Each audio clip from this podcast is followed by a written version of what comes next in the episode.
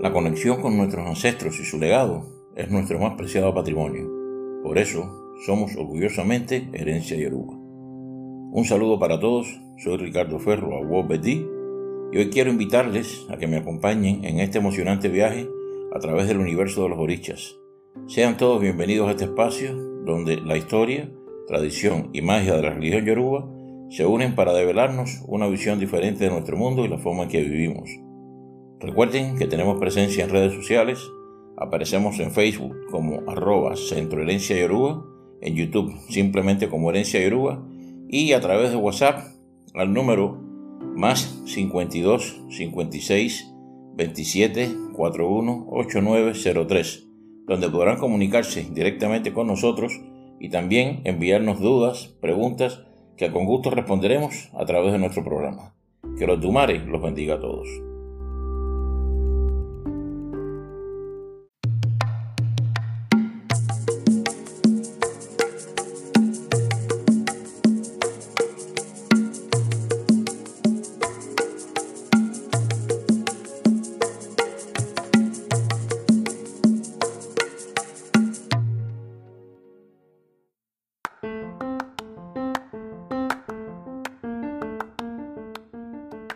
Emisión anterior disfrutamos de un programa basado en nuestra habitual sección Conociendo más sobre Ifá, donde contamos un ese Ifá del sagrado Duo Bellono, donde Rúmila ponía de manifiesto su astucia, paciencia y perseverancia enfrentando la infidelidad de su esposa Ure.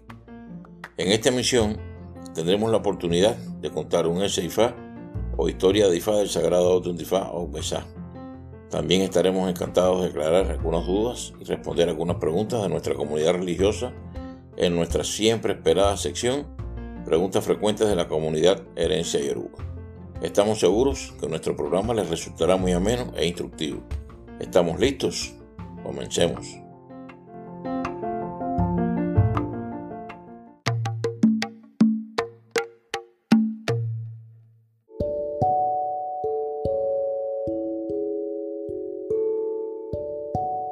Hoy nuestro programa será justamente la sección Conociendo más sobre Ifá, donde les contaremos una historia o del sagrado de Odun, de Ifá o Besá. Y esta historia dice así. Equicuayemi era una mujer muy bella y coqueta. Esta tenía el gran dilema de tener cuatro pretendientes que aspiraban a su mano pero estaba indecisa con respecto a qué pretendiente debía aceptar como esposo. Estos pretendientes eran el fuego, el sol, la luna y la lluvia. El sol, la luna, el fuego y la lluvia llevaban tiempo enamorando a Equicuayemí sin saberlo entre ellos. Cada uno de ellos quería casarse con ella. Por su parte, ella alentó a los cuatro para que la visitaran sin tener ningún tipo de relación íntima con ninguno de ellos. Cuando ellos empezaron a desesperarse, Equicuayemi decidió ir a donde Orula por adivinación para ver cuál de sus admiradores era el esposo adecuado. Orumira le indicó que hiciera sacrificio con un gallo, una gallina, una paloma y un pedazo de tela negra. Ella hizo el sacrificio tal como se le había indicado.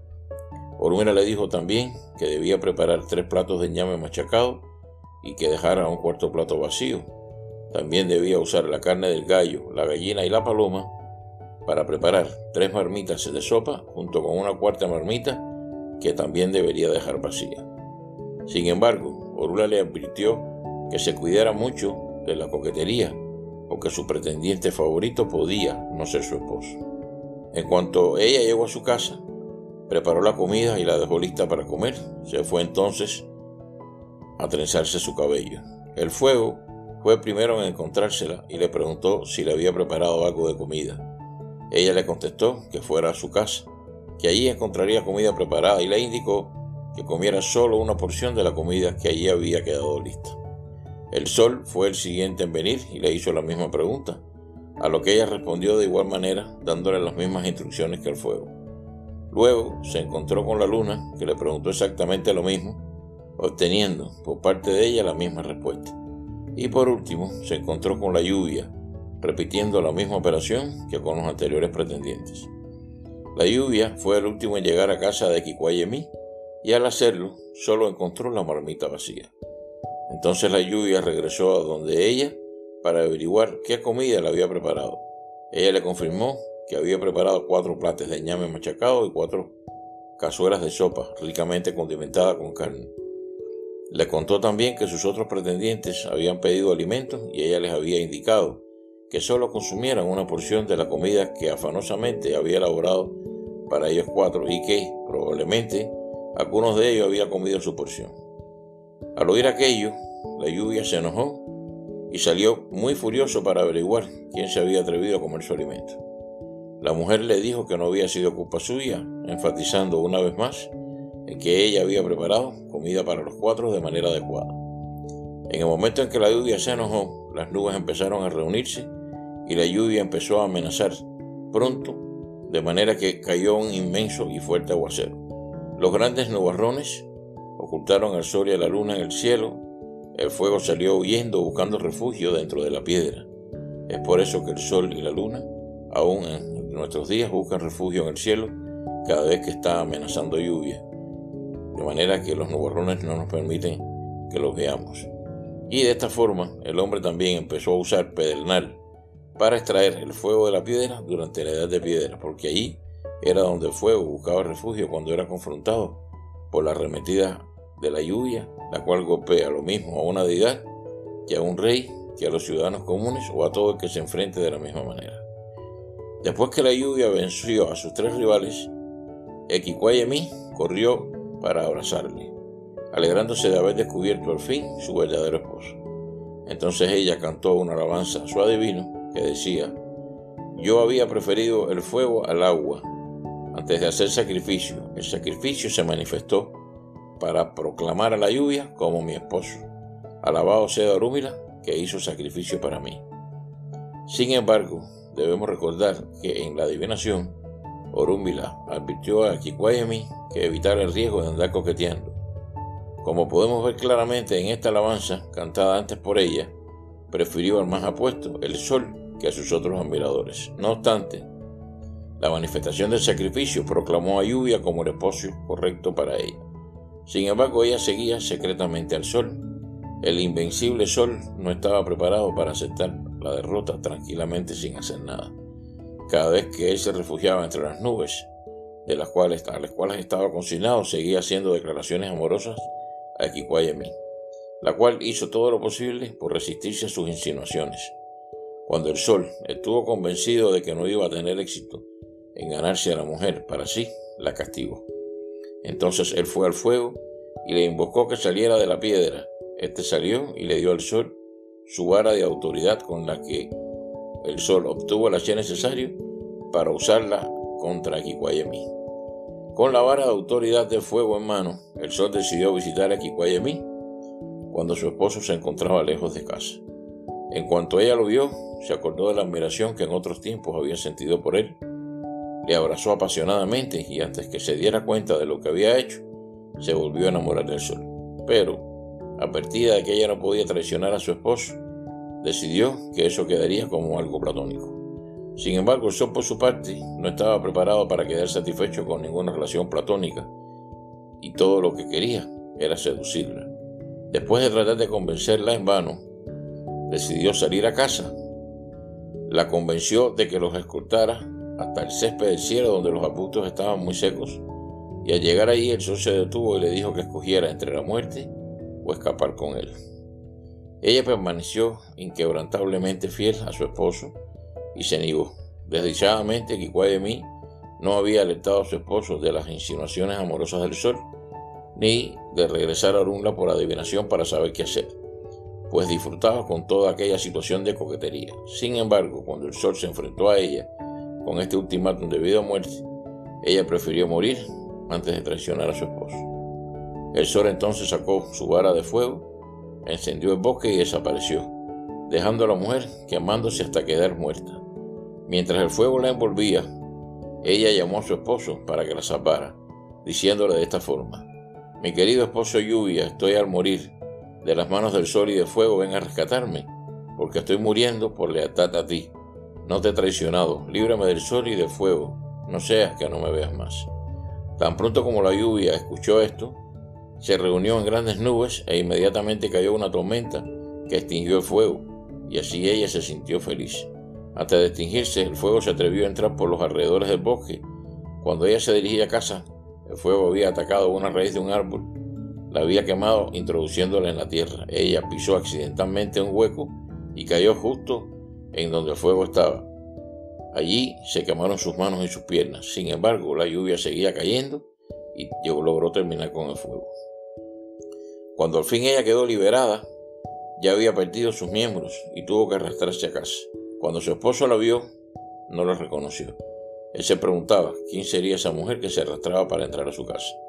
Cuando se acercó, descubrió con horror que era su esposa. Ella le contó todo lo sucedido y él le abrazó, agradeciéndole su lealtad y fidelidad. Juró que no la abandonaría a pesar de su deformidad y la rebautizó con el nombre de Ecolo o Icolo, que significa fiel. Ecolo o Icolo es también el nombre que se le da a la lombriz de tierra, que aún en nuestros días, en memoria y lealtad a su esposo, aparece solo sobre la superficie de la tierra cuando llueve, mientras que cuando no, se entierra para evitar el peligro ante el fuego y el calor del sol. Cuando este signo se manifiesta por una mujer que no está casada todavía o anda buscando esposo, se le dirá que tendrá cuatro pretendientes y que ella tendrá que hacer sacrificio para conocer cuál es el adecuado. Debe aconsejársele que sea fiel al esposo después del casamiento, porque cualquier acto deshonesto, de infidelidad o de traición la haría morir o sufrir de una deformación física que la privaría de sus miembros. Esta historia nos muestra las fatídicas consecuencias que pueden generarse de llevar una conducta inadecuada e ir en contra de las predicciones de Ifá. Aun cuando hayamos cumplimentado con el sacrificio de la manera indicada, el sacrificio huevo se complementa siempre con el respeto a las prohibiciones huevos y con lo que ya en programas anteriores hemos denominado el de conducta o el de actitud, que no es más que actuar correctamente y de manera honesta siguiendo y respetando siempre las recomendaciones de IFA.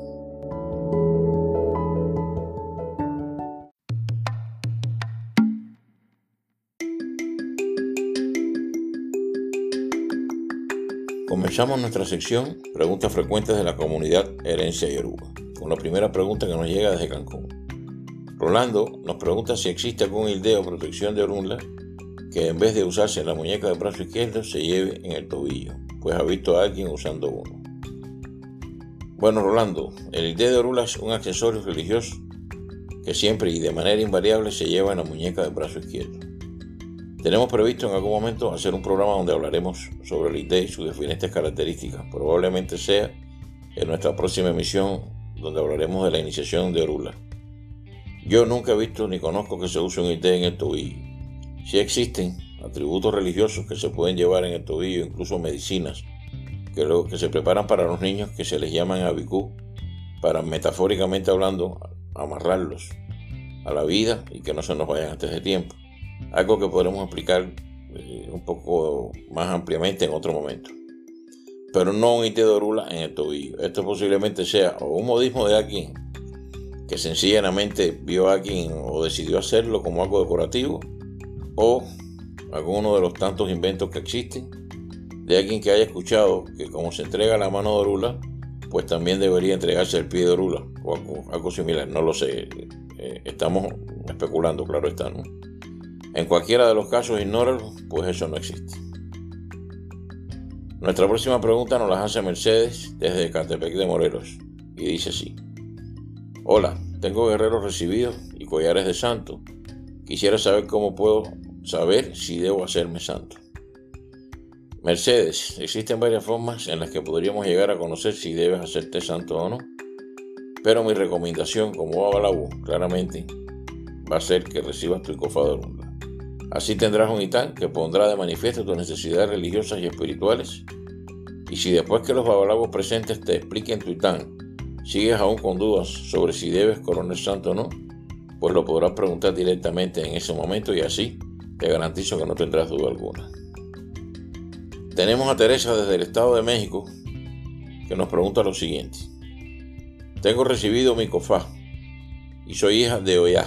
Mi madrina me ha dicho que como he tardado tanto tiempo en coronarme santo, ahora cuando lo haga, debo coronar los batalá, pues hoy ya se cansó de esperar por mí y es, es ahora Opatalá, como dueño de todas las cabezas, el que reclama mi cabeza.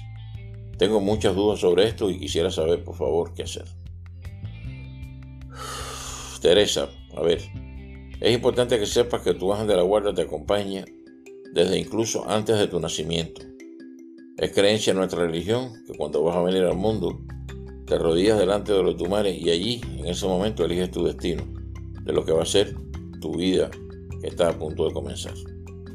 Justo en ese momento están también allí Orunla, como testigo de la creación, y tu oricha la Paturi, comúnmente llamado también Ángel de la Guarda, que estará acompañándote desde ese momento y hasta el final de tus días.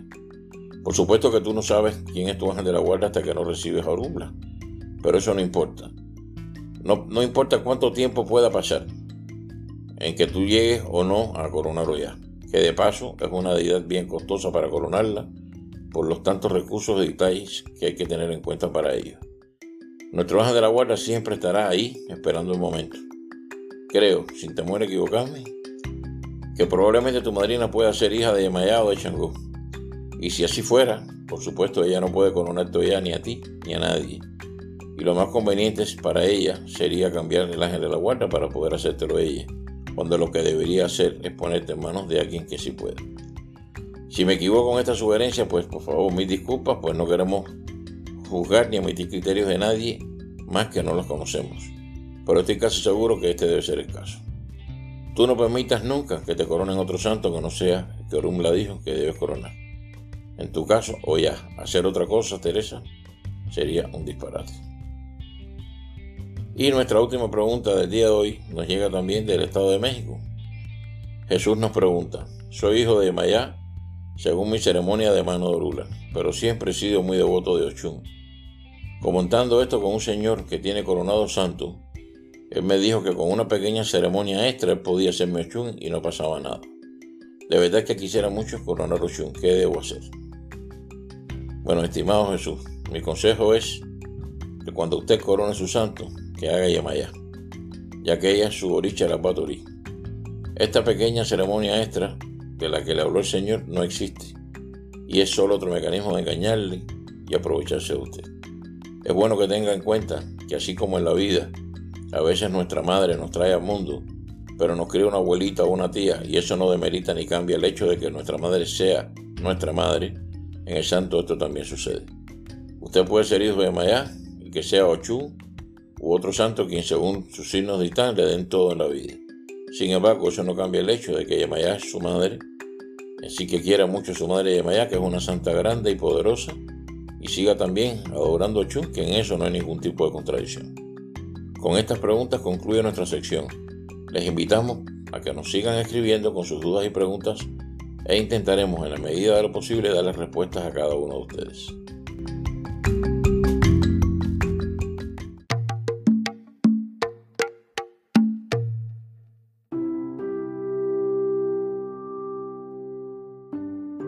Espero que hayan disfrutado de esta emisión y que les haya parecido instructiva y entretenida. Para mí ha sido un grandísimo placer haber compartido este tiempo con ustedes. No olviden que nos pueden encontrar en Facebook como arroba Centro Herencia Yoruba y pueden contactar con nosotros a través de nuestro número de WhatsApp más 52 56 27 418903, donde podrán enviar sus dudas y preguntas que con gusto iremos respondiendo a través de nuestra sección Preguntas Frecuentes de la comunidad religiosa Herencia Yoruba. Los invitamos como siempre a que interactúen con nosotros a través de nuestras redes sociales y de esa manera ayudarán a que podamos llegar cada vez a más personas que están necesitadas de orientación religiosa y de nuestros consejos. Por supuesto, a que sigan en sintonía con Herencia Yoruba, la conexión con tu destino. En nuestro próximo programa hablaremos sobre Orúmila como parte de nuestra serie de programas sobre la iniciación, concluyendo con ese programa nuestra primera temporada. Recuerden que ustedes son nuestra razón de ser, somos por ustedes y estamos para ustedes. Hasta un próximo encuentro y de Bobo para todos.